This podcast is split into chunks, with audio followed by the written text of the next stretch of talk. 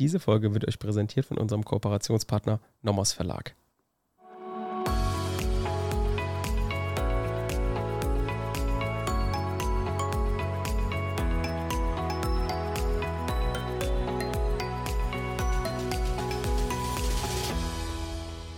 Willkommen zu einer neuen Folge Kurz erklärt.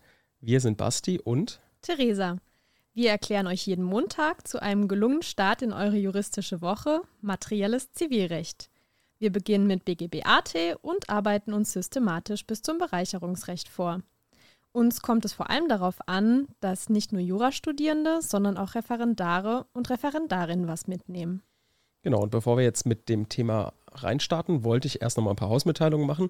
Die erste Hausmitteilung ist erstmal ein Dank, dass ihr die erste Folge so zahlreich gehört habt. Das haben wirklich sehr viele Leute gehört und wir haben auch sehr viele Bewertungen bekommen. Und das ist natürlich einerseits für uns schön, einfach zu sehen, ah, cool, die Leute mögen dieses Zwiegespräch, weil das haben wir ja vorher nie gemacht. Und ihr habt uns auf jeden Fall das Feedback gegeben, das Zwiegespräch so ist gut, dass ich so ein bisschen die Nachfragen stelle und praktisch nicht der Experte bin, sondern Theresa. Und das wird von euch gut angenommen, finden wir, also freut uns auf jeden Fall. Und da ist auch gleich die zweite Hausmitteilung anzuknüpfen. Und zwar ist das beste Feedback, was wir bekommen können über die Spotify-App, wenn ihr Spotify benutzt, ist es, die Folge aktiv zu bewerten. Das heißt, in der Folge gibt es diese Frage, wie hat euch die Folge gefallen? Dass ihr da einfach einen Satz reinschreibt, fanden wir cool, fanden wir nicht cool, das fanden wir gut, das fanden wir nicht gut. Das ist so das beste Feedback, was wir bekommen können, weil wir dann direkt sehen, was können wir besser machen oder hat es euch einfach gefallen. Also wenn ihr die Folge gehört habt, gerne mal unter der Folge einfach in diesem, diesem Fragekästchen da von Spotify einfach mal kurz eine Bewertung reinschreiben. Da würden wir uns sehr freuen. Genau, und damit kommen wir zur heutigen Folge. Wenn wir uns nochmal überlegen, was wir in der letzten Folge gemacht haben, war das Thema Abgabe. Ne? Und dann kommt heute natürlich der Zugang von Willenserklärungen. Das schauen wir uns also heute genauer an. Und in der Folge da darauf kommt die Annahme, dann gucken wir uns Dissens an und so machen wir dann weiter. Abgabe, wenn wir das mal kurz zusammenfassen, ist insbesondere wichtig, die Definition natürlich zu kennen dann das Problem des Erklärungsboten zu kennen. Ne? Also zum Beispiel, wenn ich jetzt meinen Brief an die Sekretärin weitergebe und die wiederum wird als Erklärungsbote tätig, also natürlich bewusst von mir eingesetzt. Und dann gibt es noch das Problem der abhanden gekommenen Willenserklärung, wenn jetzt eben die Reinigungsfachkraft, die Sekretärin oder irgendjemand aus meinem Umfeld einen Brief, der bei mir irgendwo liegt, ähm, einwirft und zur Post gibt, obwohl ich das gar nicht wollte, also mir abhanden gekommen ist, was in diesem Fall passiert. Da haben wir gesehen, es gibt einmal die Ansicht der ständigen Rechtsprechung, die sagt, ne, es ist auf jeden Fall unwirksam und die Gegenauffassung, die sagt, ähm, ja, es ist auf jeden Fall wirksam, aber man kann es anfechten. Genau. genau. Und wenn ich noch einkrätschen darf, beim Erklärungsboten, wenn er eben unbewusst diese Erklärung falsch übermittelt, also ein guter Bote ist, dann ist diese Willenserklärung wirksam, aber nach Paragraph 120 anfechtbar. Und weil wir ja gerade auch bei der Haftung sind, nach 122 haftet dann auch dieser Geschäftsherr, also Sebastian, wenn er es in Auftrag gibt, ähm, auf den Vertrauensschaden. Genau. Okay. Abgabe somit abgehakt. Kommen wir dann zum Zugang zu Willenserklärungen. Da gibt es, glaube ich, die Unterscheidung erstmal, ob jemand anwesend oder abwesend ist, nehme ich an. Mhm, genau, also man könnte das auch in verkörperte Willenserklärung und nicht verkörperte Willenserklärung unterteilen. Heißt verkörperte Willenserklärung. Das ist unser klassischer Brief zum Beispiel. Und die nicht verkörperten, wie Sebastian sagt, das ist unter Anwesenden mündlich am Telefon. Je nachdem unterscheidet es sich, wann diese Willenserklärung zugegangen ist.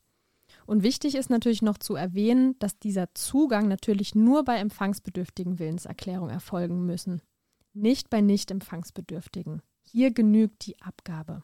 Wieso? Nun, wir. wieso? Wir haben ja. Einfach mal eingeworfen.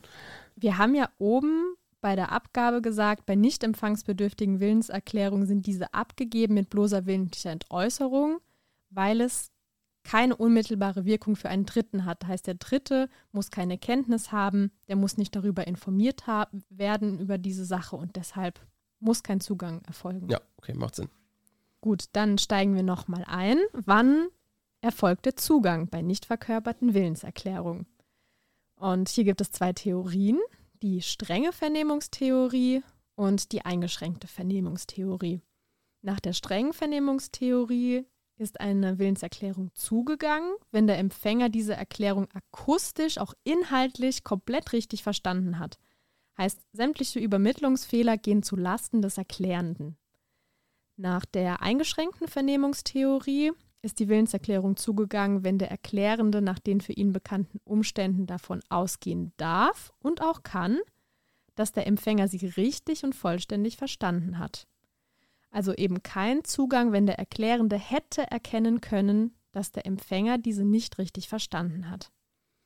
Also hierfür lässt sich vor allem anführen, dass das Übermittlungsrisiko nicht allein beim Erklärenden liegen soll, weil dieser hat ja schließlich keinen Einfluss auf die Wahrnehmung des Empfängers. Und es soll vor allem auch Wertungsgleichheit mit Paragraph 130 erzielt werden. Und Zugang in der Definition bei den verkörperten Willenserklärungen ist vor allem, dass diese Kenntnisnahme möglich sein soll. Also kommen wir zur Definition. Wann liegt Zugang bei verkörperten Willenserklärungen vor? Eine verkörperte Willenserklärung ist zugegangen, wenn die Willenserklärung so in den Machtbereich des Empfängers gelangt ist, dass unter normalen Umständen mit Kenntnisnahme zu rechnen ist und auch diese Kenntnisnahme möglich ist. Die tatsächliche Kenntnisnahme ist hier nicht erforderlich. Mhm. Und wenn ich jetzt wieder faul bin, wir hatten das ja beim Erklärungsboten abgeklärt, wann ist da die Willenserklärung abgegeben, aber wenn ich jetzt wiederum diesen Erklärungsboten einsetze, um wieder die äh, Willenserklärung zu übermitteln, dann muss die ja auch zu einem gewissen Zeitpunkt zugehen. Das ist ja auch die Frage. Wann wäre die dann zugegangen? Bei einem Erklärungsboten, also beim Erklärungsboten, der eben nur eine fremde Willenserklärung übermittelt als menschlicher Brief sozusagen, geht die Erklärung nur zu, wenn sie tatsächlich richtig ausgerichtet wird. Mhm. Und man muss das allerdings noch abgrenzen. Es gibt noch zwei weitere Personen, sage ich mal, Hilfspersonen beim Zugang, gegen, äh, gegenüber denen eine Willenserklärung abgegeben werden kann. Und das ist der Empfangsbote und der Empfangsvertreter. Und der Empfangsbote, das ist der menschliche Briefkasten, jetzt in Abgrenzung zum Erklärungsboten, welcher der menschliche Brief ist. Heißt, Zugang erfolgt gegenüber dem Empfangsboten zu dem Zeitpunkt, in dem die Weitergabe an den Empfänger nach normalem Verlauf der Dinge zu erwarten ist. Heißt, wann leitet dieser Empfangsbote die Erklärung weiter? Wichtig ist hier allerdings noch, dass dieser Empfangsbote zur Entgegennahme geeignet und auch ermächtigt sein muss. Das ist ganz wichtig. Wann ist jemand nicht geeignet? Also nicht geeignet, zum Beispiel kann man mal überlegen, wenn du. Geistig nicht zurechnungsfähig oder? Das, das sowieso, aber zum Beispiel Knülle. das kleine Kind, mit dem ja alles super also, noch in Ordnung ja. ist. Und hier kommt es vor allem auf einen Einzelfall an. Bei einem Kind, was ich, zwölfjähriges Kind, dann könnte man auch noch oder muss man differenzieren, ist diese Erklärung jetzt schriftlich oder mündlich abgegeben worden gegenüber diesem Kind. Und hier kann man sagen, okay, Schriftliche Willenserklärung kann es wahrscheinlich noch mhm. übermitteln in dem Alter, aber bei mündlichen Willenserklärungen ist das zwölfjährige Kind wahrscheinlich nicht zuverlässig in der Lage hierzu, weshalb hier diese Boteneigenschaft fehlt, diese mhm. Empfangsbotenschaft. Und dieses Kind ist dann als Erklärungsbote zu behandeln. Mhm. Ah, okay. Also man prüft, man könnte diese Schritte einleiten. Erstmal ist es ein Empfangsbote ein menschlicher Briefkasten. Ist diese Person zur Entgegennahme geeignet und ermächtigt? Das prüft ihr in der Klausur. Ermächtigt zum Beispiel, ähm, wenn der Empfänger zur Entgegennahme von Erklärung bestellt ist oder nach der Verkehrsanschauung als bestellt anzusehen ist, zum Beispiel wenn der Ehegatte jetzt die Haustür aufmacht oder generell im Haus lebende ältere Personen. Und wenn das allerdings nicht der Fall ist, geht ihr auf die zweite Stufe, dann ist hier kein Empfangsbote, sondern ein Erklärungsbote, sodass die Erklärung nur zugeht, wenn sie von dieser Person, dem Empfänger, tatsächlich richtig ausgerichtet wurde. Okay, und übergibt man jetzt eine Willenserklärung dem Empfangsboten, geht sie in dem Zeitpunkt zu, in welchem nach regelmäßigem Verlauf der Dinge mit der Weiterleitung zu rechnen ist. Genau, richtig. Okay. Und es gibt noch eine dritte Möglichkeit eines Empfangsvertreters. Der hat eine eigene Empfangszuständigkeit. Und hier geht die Willenserklärung tatsächlich mit dem Zugang beim Empfangsvertreter zu.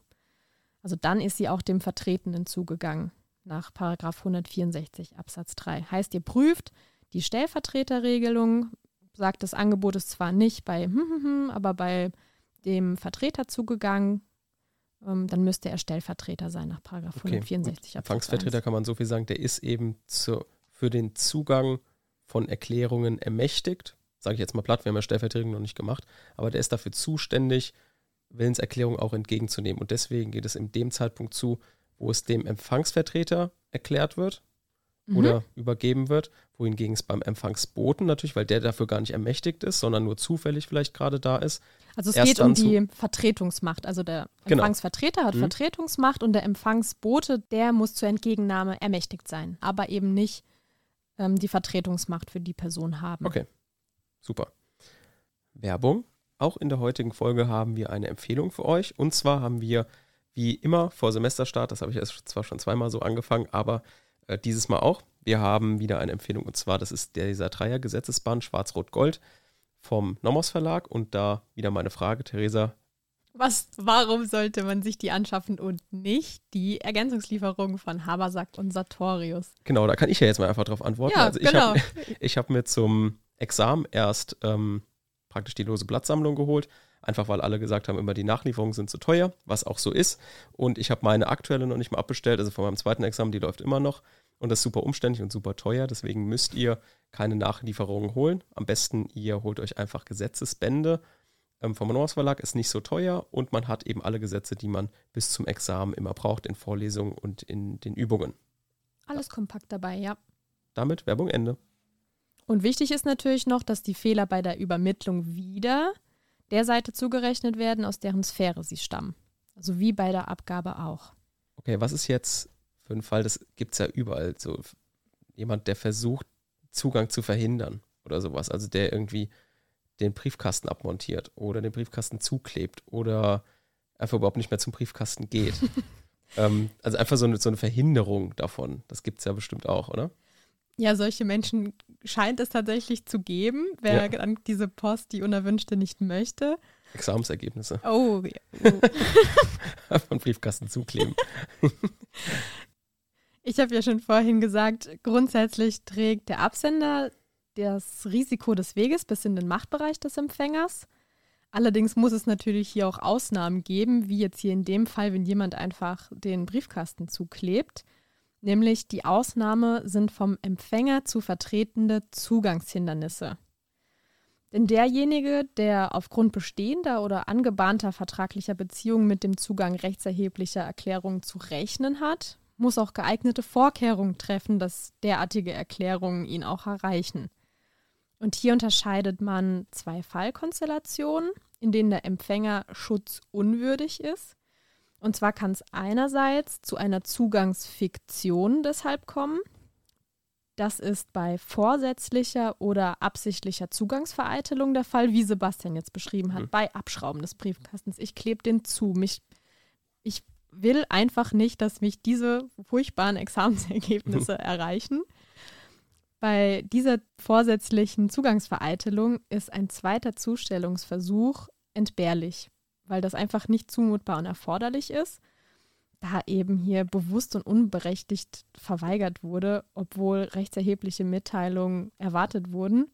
Bei der zweiten Konstellation, das ist die Rechtzeitigkeitsfiktion, nach Paragraph 242, die betrifft die fahrlässigen Zugangsvereitelungen. Heißt, ich habe jetzt nicht mit Absicht meinen Briefkasten abgeschraubt, aber ich habe einfach, ich bin neu umgezogen und irgendwie nicht beschriftet, aus Versehen.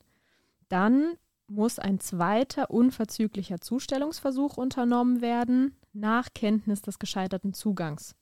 Und dieser zweite Zustellungsversuch wirkt rückwirkend auf diesen Zeitpunkt wann beim ersten Zustellungsversuch mit dem Zugang zu rechnen war.